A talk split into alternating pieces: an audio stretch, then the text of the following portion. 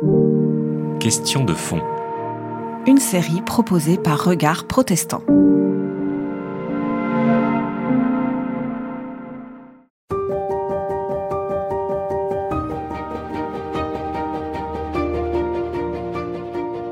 Le canon biblique désigne, cette expression désigne le contenu de la Bible. Le canon de la Bible, c'est la liste des textes faisant partie de la Bible. Et donc le, canon définit une frontière entre ce qui est dans la Bible et ce qui est en dehors de la Bible. La formation de ce canon, donc l'élaboration d'une liste complète des livres contenus dans la Bible, est le résultat d'un processus extrêmement long.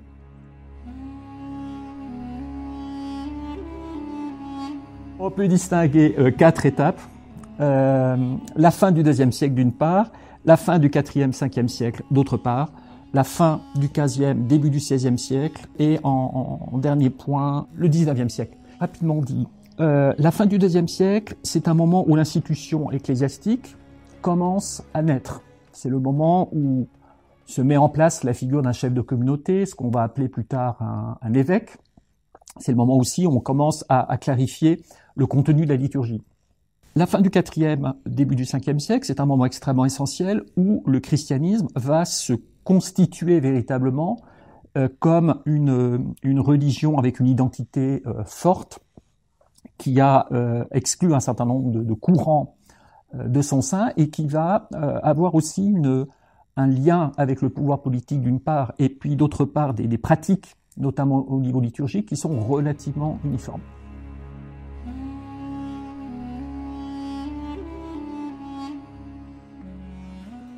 fin du XVe siècle, début du XVIe siècle. C'est une période extrêmement importante. À la fin du XVe siècle, l'Église euh, va discuter avec euh, des églises orientales et va découvrir qu'en fait, en Orient, on ne lit pas les mêmes textes qu'en Occident.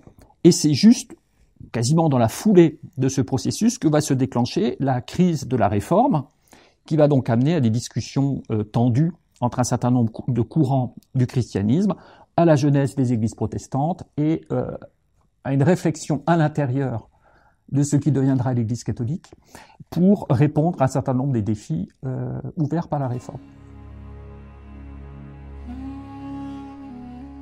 Au XIXe siècle, c'est une phase essentielle de l'histoire, particulièrement du protestantisme, avec euh, toutes les controverses autour des sociétés d'émission. Si je présente les choses comme ça, c'est pour attirer l'attention sur le fait que qu'à chacune des, phases, à chacun des moments où les églises chrétiennes euh, se sont posé la question du canon, donc se sont posé la question du contenu de la Bible et des textes qui en font partie ou n'en font pas partie, ce sont systématiquement des périodes conflictuelles. Ce sont quatre périodes où le christianisme a dû réfléchir à sa propre identité. Et lorsque le christianisme a réfléchi au contenu de la Bible, à la même époque, il a réfléchi au contenu de la liturgie, il a réfléchi au contenu des doctrines, euh, voire un certain nombre d'autres questions. La question des frontières de la Bible s'est toujours posée dans un contexte de controverse. Controverse interne et en partie externe. Alors la première phase au deuxième siècle nous échappe beaucoup puisqu'il n'y avait pas à cette époque d'institutions euh, ecclésiastiques centralisées, c'est pas une question qui a été traitée, en synode, en texte officiel. Nous avons quand même un certain nombre de témoignages, notamment euh, Irénée de Lyon à la fin du deuxième siècle, un grand théologien du deuxième siècle, qui euh, affirme qu'il n'y a que quatre évangiles, les évangiles de Matthieu, Marc, Luc et Jean, qu'il n'y en a que quatre. Et il cherche à justifier ce nombre de quatre, mais il le fait de façon assez surprenante, en disant il y a quatre évangiles comme il y a quatre vents comme il y a quatre coins, etc. etc. Donc, un, des arguments qui valent ce qu'ils valent, puisqu'on aurait pu élaborer des arguments similaires pour trois évangiles, cinq évangiles, etc. Ça montre que pour Irénée de Lyon, dans les années 180, il est évident qu'il n'y a que quatre évangiles. C'est évident. Mais qu'il n'y a aucune justification réelle, autre que symbolique, de ce chiffre de quatre. Irénée de Lyon ne peut pas dire tel synode a pris une décision à tel moment, ou telle assemblée d'évêques euh, s'est prononcée sur le canon, tout simplement parce que ces institutions n'existaient pas vraiment à l'époque. À la fin du IVe siècle, début du Ve siècle, nous commençons à avoir des textes officiels produits par des églises ou des évêques qui vont définir le contenu des textes bibliques. Donc il y a des conciles, notamment en, Afrique du Nord, qui se prononcent sur le sujet, mais ce sont des conciles qui ont une valeur uniquement locale.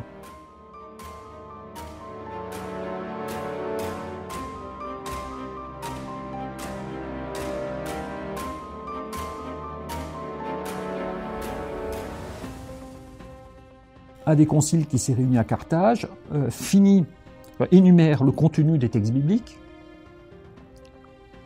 continue en disant mais euh, le jour des fêtes des martyrs, on peut quand même lire les passions des martyrs.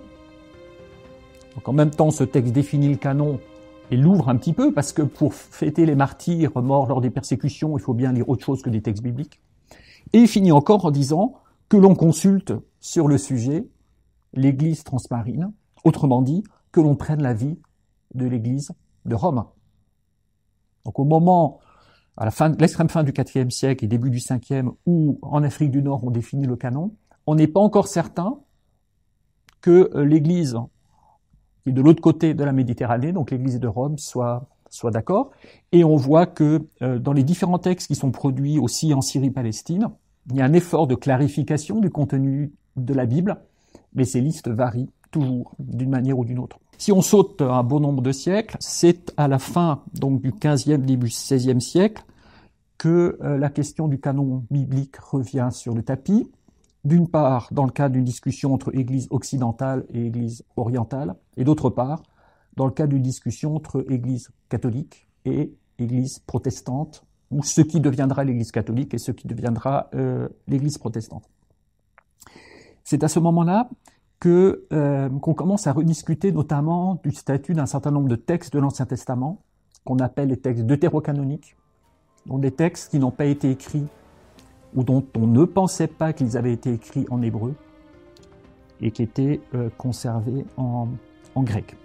Il va y avoir donc un certain nombre de débats euh, à cette époque-là qui va aboutir euh, à la promulgation du canon officiel lors du Concile de Trente concile euh, qui va fixer le contenu de la Bible officielle pour l'Église catholique.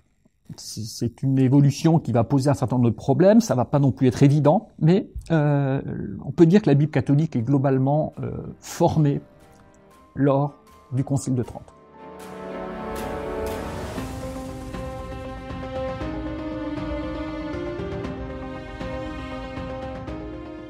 Le protestantisme, lui, va essayer de clarifier la question du contenu de la Bible dès le XVIe siècle. Ça va poursuivre encore au, XVIIe siècle, puis je vais rapidement arriver au, XIXe siècle. Le, protestantisme va donc produire un certain nombre de textes où il va essayer de discuter du contenu de la Bible et de la liste de livres faisant autorité. Au XVIe, XVIIe siècle, le protestantisme n'arrive pas à se mettre d'accord sur le sujet le, périmètre global de la Bible est, défini, mais il y a des débats sur un certain nombre de textes de l'Ancien Testament et sur un certain nombre de textes ou de passages du Nouveau Testament. Donc pour le protestantisme, les choses vont, rester ouvertes. Quant à l'orthodoxie grecque, elle va découvrir relativement tardivement, au XVIIe siècle, qu'elle n'en fait pas de liste précise du contenu de la Bible. Et c'est le moment où elle va se positionner dans le débat entre catholiques et protestants, plus exactement entre catholiques et euh, calvinistes. Et l'orthodoxie grecque va choisir de conserver une Bible longue, donc une Bible avec les textes grecs, les textes considérés comme grecs de l'Ancien Testament, donc un Ancien, un ancien Testament euh, long. Elle va le faire donc au début du XVIIe siècle.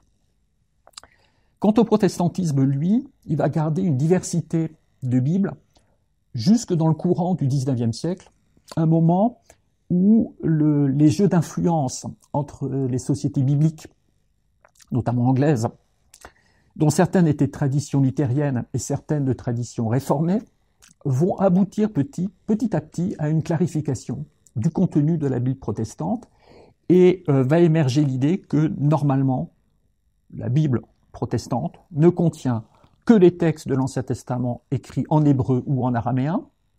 Donc les textes deutérocanoniques, Judith, Tobit, etc., ne vont pas être considérés comme partie prenante de la Bible protestante. Et euh, le Nouveau Testament, qui est conservé sous la même forme que euh, celle qui est en vigueur dans les églises catholiques et, et orthodoxes. Cette exclusion des deutérocanoniques de l'Ancien Testament va provoquer un certain nombre de tensions au sein du protestantisme. Et euh, malgré les décisions en partie officielles qui ont été prises à cette période-là, il reste toujours des tensions dans le protestantisme pour savoir si on doit vraiment limiter l'Ancien Testament au texte du judaïsme ou si il ne faut pas aussi accueillir en leur sein un certain nombre euh, de textes, ces textes deutérocanoniques, donc Judith, Tobit, euh, Manassé, etc., etc. Il faut bien être conscient que jusqu'à la période de la Renaissance, donc jusqu'à la fin du XVe siècle, début du XVIe siècle, les chrétiens ont en permanence travaillé sur des Bibles qui avaient un contenu différent. Un des grands érudits du VIe siècle, Cassiodore, nous dit dans ses œuvres qu'il a devant, sur sa table, devant lui, trois Bibles différentes. Trois Bibles différentes en termes de format, mais trois Bibles différentes aussi en termes de contenu. le nombre de livres dans chacune des Bibles qu'il avait était différent. Pendant très longtemps, jusqu'au XVe siècle au minimum, les chrétiens ont toujours vécu avec une Bible dont le contenu était fluctuant, euh, variant, les textes au cœur de la Bible restaient les mêmes, les quatre évangiles, les actes des apôtres, une partie des lettres, puisque le corpus des lettres a beaucoup varié au, fil du temps, et euh, globalement les, textes euh, juifs, euh, qu'on appelle juifs de l'Ancien Testament, dont les, textes écrits en hébreu et en araméen. Pour tout le reste, donc les textes grecs de l'Ancien Testament, les lettres de Paul, de temps en temps un certain nombre d'évangiles qui vont s'introduire ou pas dans, dans le Nouveau Testament, il va y avoir une certaine variation.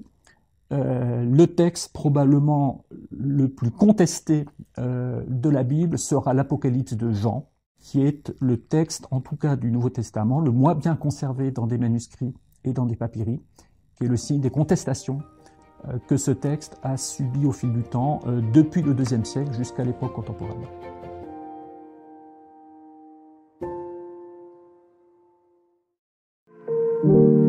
C'était Question de fond. Une série de regards protestants.